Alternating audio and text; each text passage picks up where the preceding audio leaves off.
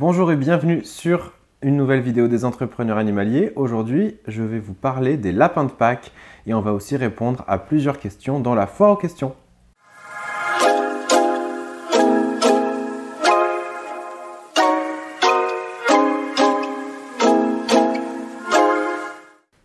Vous êtes de plus en plus nombreux à me retrouver sur la chaîne, à vous abonner, donc je vous remercie énormément. Et si vous avez envie de m'encourager à continuer à faire des vidéos, eh bien pensez-y, abonnez-vous, mettez un pouce en l'air et activez la cloche des notifications. On arrive en pleine période des fêtes de Pâques. Et comme vous le savez, à Pâques, on a des œufs, des lapins et des poules en chocolat. Mais je me suis demandé pourquoi est-ce qu'on avait toute cette culture autour des œufs et des lapins de Pâques. Et donc je vous donne quelques informations dans ce que j'ai trouvé. La première chose, c'est qu'en fait, ça n'a pas pour origine une fête chrétienne. Au début, on était sur une fête païenne pendant l'Antiquité, où euh, les personnes assez aisées euh, s'amusaient à décorer des œufs pour euh, les offrir à des personnes. Un petit peu plus tard, c'est devenu une tradition chrétienne, euh, notamment à cause du carême. Pendant le carême, la viande et les œufs sont interdits, on ne consomme pas les œufs, et du coup, les personnes qui avaient des poules se retrouvaient avec une grosse quantité d'œufs qui n'étaient pas consommés. Certains étaient encore bons à manger et on en faisait des super plats très savoureux pour la fête de Pâques, et puis certains étaient plus bons, et donc on les vidait et on les décorait pour les mettre sur les tables. Voilà l'origine de euh, des, œufs de Pâques. Euh, mais il faut savoir que euh, en France et en Belgique, ce sont dans la tradition, ce sont les cloches qui viennent livrer les, les, œufs un peu partout chez les gens. Alors que si on va en Alsace, en Europe de l'Est et en Europe du Nord, eh bien ce sont des lapins qui vont faire voilà, cette tradition de, livraison, on va dire. Euh, et qui vont livrer des petits paniers, qui vont déposer dans les jardins des petits paniers avec des petites friandises. Euh, donc on, connaît tous les petits œufs euh, tout petits par exemple. Et le lapin, qui, on le sait, ne fait pas d'œufs, a été choisi pour sa symbolique de fertilité et de renaissance. Il colle bien avec le, printemps. donc voilà. Et donc je trouvais que c'était intéressant de vous parler de cette tradition des lapins de Pâques, des poules et des œufs. On arrive sur la traditionnelle foire aux questions. C'est la troisième que je fais. Je vous remercie toujours de m'envoyer vos questions. Alors il y a plein de manières de m'en envoyer. On vous mettra tous les détails euh, en description de cette vidéo. J'ai sélectionné trois questions pour aujourd'hui. La première nous vient de Leslie qui nous a envoyé cette question sur Facebook. Je vous la lis. Alors bonsoir Tristan, mon projet de ferme pédagogique et thérapeutique avance, mais je vais démarrer par de l'itinérance avec mes animaux. J'ai fait construire un enclos à lapins qui fait environ 150 mètres carrés, 5 lapins et un cochon d'Inde. Si demain je veux promouvoir des goûters d'anniversaire avec 5 enfants maximum, n'ayant pas moi-même le BAFA ou autre, est-ce que légalement ou réglementairement je peux le faire? Euh, Merci beaucoup pour tous ces partages. Alors merci Leslie pour, euh, pour, ta question. Donc en plus je connais bien le projet de Leslie, donc ça me permet d'y répondre plus facilement. Euh, d'abord bravo pour l'enclos des 150 mètres carrés. Si vous avez regardé euh, ou vous allez bientôt voir une vidéo dans laquelle je vais vous présenter les volières et les enclos à lapins. Nous on est en train de faire 16 mètres carrés et c'est déjà un énorme chantier. Alors 150 mètres carrés, j'imagine le boulot que tu vas y mettre pour, pour 5 lapins. D'ailleurs je pense que tu peux clairement te permettre d'avoir quelques animaux en plus. Euh, J'étais juste un petit peu euh, chagriné pour le cochon d'Inde tout seul. Les cochons d'Inde doivent vivre à deux minimum et le fait d'avoir des lapins ne suffit pas. Ils ont besoin d'avoir des vrais congénères de leur espèce. Donc voilà, si tu arrives à trouver un compagnon ou une compagnonne euh, à ton petit cochon d'Inde, ça lui fera plaisir et ça lui fera du bien dans ses besoins primaires. Pour revenir à la question initiale, donc, euh, est-ce que sans avoir un BAFA, tu peux accueillir sur place pour animer des séances? Alors, tu as tout à fait le droit de le faire si tu accueilles des enfants. Euh, tu n'as pas besoin de diplôme ni d'agrément auprès des services de la jeunesse et des sports, à condition que les responsables légaux, donc ça peut être les parents, ça peut être les encadrants si ça, vient d'un groupe, euh, par exemple en périscolaire, et eh bien si ces encadrants-là sont présents. Donc en fait, tu ne récupères pas la responsabilité euh, de, la garde des enfants. Toi, tu vas avoir la responsabilité de ton lieu, tu vas avoir la responsabilité de la sécurité et de tes animaux, mais tu n'auras pas la responsabilité vis-à-vis euh, des enfants, puisque les encadrants ou les responsables légaux sont toujours là. Donc ça, c'est important. Euh, tu n'as pas besoin donc d'agrément jeunesse et sport. Par contre, il y a quand même une petite déclaration à faire auprès du département et attends bien d'avoir un récépissé pour pouvoir le faire. Deuxième question qui nous vient de Didou Didou. Alors je ne connais pas ton prénom mais bonjour Didou Didou. Une question sur Facebook également. Bonjour, avec cette formation, on peut devenir éleveur canin.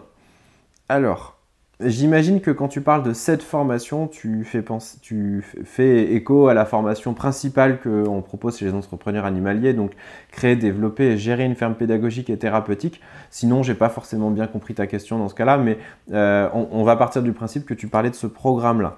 Donc, c'est une formation qui n'est pas adaptée aux éleveurs canins, hein, comme son nom euh, l'indique.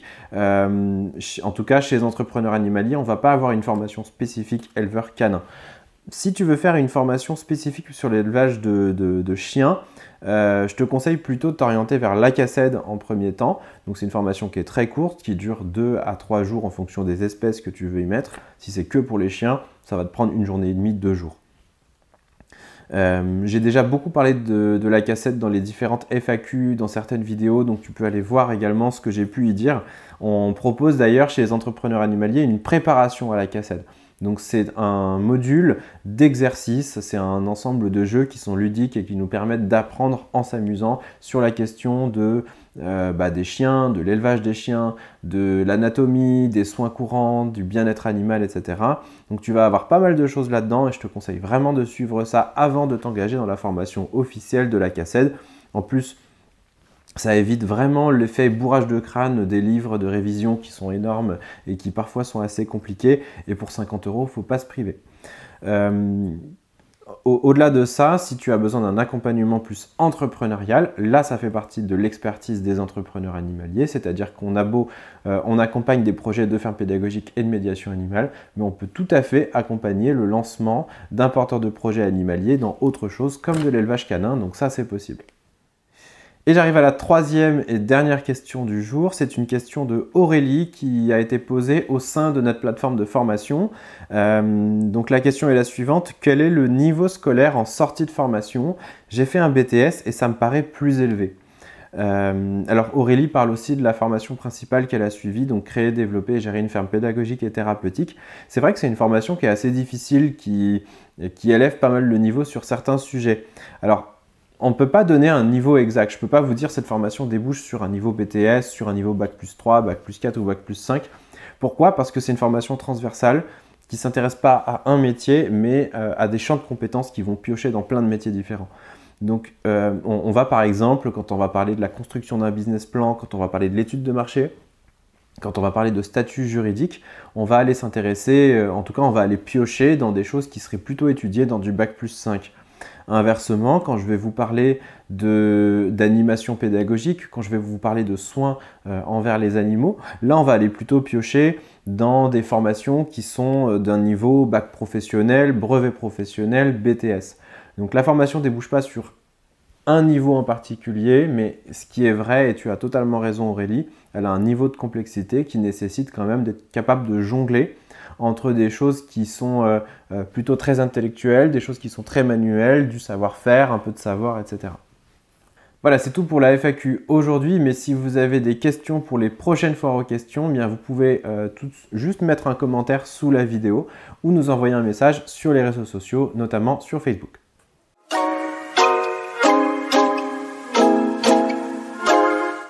Aujourd'hui, je vais vous partager une astuce que je donne plutôt euh, aux personnes qui sont déjà entrepreneurs ou qui ont des activités à promouvoir.